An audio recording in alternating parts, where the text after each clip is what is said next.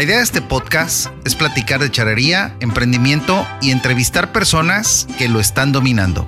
Esto es A Caballo.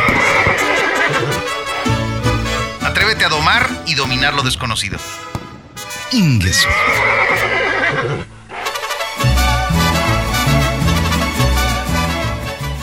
Agradezco a Dios porque estoy nuevamente compartiendo contigo este episodio. En este te platico acerca de una pieza que identifica, además del sombrero, a los charros. Este es el moño y me ha llamado especial atención el poder investigar los orígenes de esta prenda en el atuendo charro, ya que el fin de semana anterior a la grabación de este episodio se llevó a cabo un importante campeonato charro y se otorgó de premio, entre otras cosas, al presidente del equipo ganador un moño exhibido en vitrina bordado a mano con hilo de oro e incrustaciones de piedras preciosas. ¿Por qué no decirlo? De diamantes. El valor es incalculado, ya que es una pieza única en el mundo, 100% artesanal.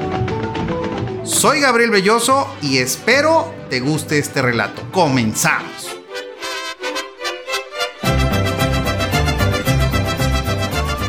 Para hablar del moño charro hay que traer a la conversación el origen de la figura estereotípica del charro mexicano, porque el moño no siempre fue moño y los charros no siempre fueron charros. Es un accesorio que ha evolucionado a la par del traje de charrería mexicana, una tradición que se remonta a comienzos del siglo XIX. La imagen de charro, como la conocemos hoy en día, tiene sus orígenes más allá de la revolución Mexicana, la etapa en la que se consolidó el estereotipo gallardo del charro mexicano nos lleva hasta los chinacos. El chinaco puede ser resultado del sistema de castas de la Nueva España, hijo de padres mestizos e indígenas. Su primer registro visual se deriva de la documentación que colonizadores europeos hicieron de la sociedad en un documento llamado Trajes Populares de diferentes regiones de la península. En un principio,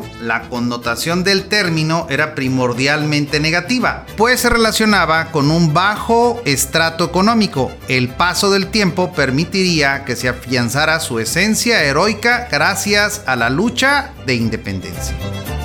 ¿Por qué es importante hablar del origen de los chinacos para comprender la historia del moño charro? Porque fue un objeto utilitario. En un principio, los hombres de a caballo llevaron un pedazo de tela atado a su cuello que llevaba el sencillo título de corbata, misma que servía como un objeto de apoyo ante sus largas jornadas en el campo. Utilizaban un paño en el cuello para poder limpiar el sudor. En algunas ocasiones lo utilizaban como una herramienta. Si en una situación querían hacer algún amarre, aparte de utilizar los arreos de las monturas charras, podían usar también el paño. Si se lastimaban, se cortaban la piel del cuerpo al manejar el ganado, al andar en el campo abierto entre las espinas o púas, se iban protegiendo con ese paño. Este uso utilitario de la corbata lo encontramos en imágenes de Emiliano Zapata, quien terminó por consolidar el estereotipo heroico y varonil del charro durante la Revolución Mexicana.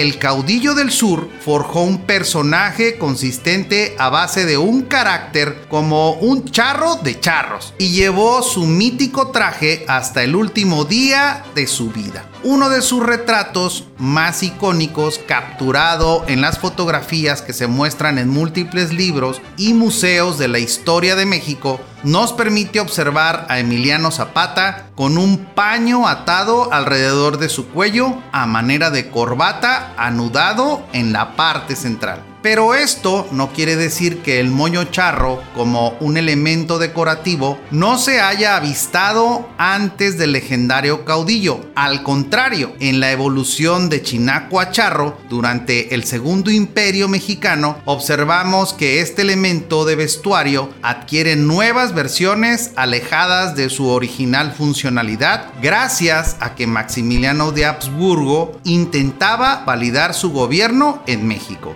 Emperador optó por hacerlo con tintes nacionalistas, proporcionándole un nuevo estatus al charro mexicano. Pronto comenzaron a observarse nuevos y suntuosos materiales para la hechura de sus trajes, así como detalles en oro y plata. Su corbata o moño es descrita como una toquilla, una prenda triangular que se coloca en el cuello. Hombres de a caballo, armados y dominadores de la naturaleza, defensores de terruños y fieles a sus tradiciones, así se describe a los charros en el texto para la antología Charrería, Historia de una tradición popular. Este arraigado concepto ha acompañado a estos personajes charros desde sus orígenes con los chinacos y hasta la actualidad.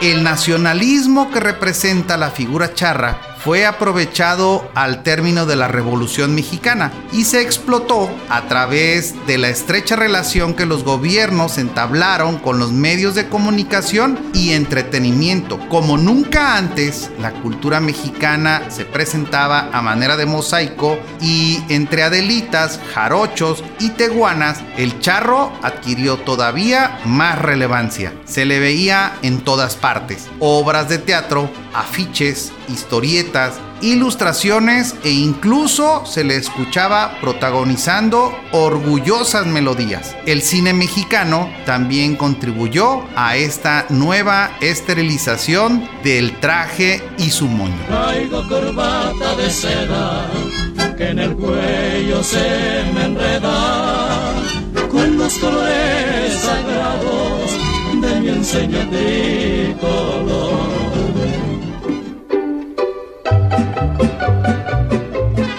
Esto dio como resultado un sinfín de retratos en la que ya es posible observar el moño charro como lo conocemos hoy en día, en forma de mariposa con diversos bordados y a vivos colores. El uso de la corbata se ha visto reducido ante la llegada de moños de estructura rígida, con aplicaciones de pedrería, bordados y otros elementos que los diseñadores agregan para que el accesorio sea más llamativo. Todo esto fue provocado por una gran cantidad de mariachis, músicos, referentes de la música mexicana, hombres y mujeres que quisieron meterle su propia cuchara y los han hecho más elaborados, incluso muy vistosos. En el año 2016, la charrería fue declarada Patrimonio Cultural de la Humanidad por la UNESCO, por lo que todos los charros en el lienzo charro debemos portar el traje bien complementado, ya que tiene un gran significado cultural y como tal se respeta su usanza y accesorios. El charro puede externar a libertad su sello personal a través del traje, incluso si se trata de una competencia pues mientras siga los lineamientos, el moño puede destacar en el atuendo. Así es que la importancia de este accesorio en la vestimenta charra, el moño es el complemento del traje de charro, es como la corbata en el traje de vestir. En la elaboración de un traje de charro se comienza con la definición de la tela. En su confección participan de 5 a 6 personas especializadas en cada una de las partes del atuendo, mismo que puede tomar de 10 a 15 días en terminarse aproximadamente, completamente elaborado a mano. En la elaboración del moño de charro se distinguen tres tipos. El de gargantón, elaborado a partir de cerdas. El de rebozo, anudado por el mismo charro que lo usa. Y el de mariposa, confeccionado a partir de raso de seda. Así que ahora ya sabemos más de nuestras tradiciones. El moño que actualmente utilizamos los charros pasó a ser de un objeto utilitario a ser sinónimo de elegancia. El moño decora los cuellos de charros y escaramuzas a donde quiera que vamos. ¿Te gustaría ser podcaster o impactar más con tu podcast? En Intermedia Audio Producción ponemos la magia. Profesionales en producción de podcast. Contáctanos al 311 909 5942 o al correo intermedia.audio.gmail.com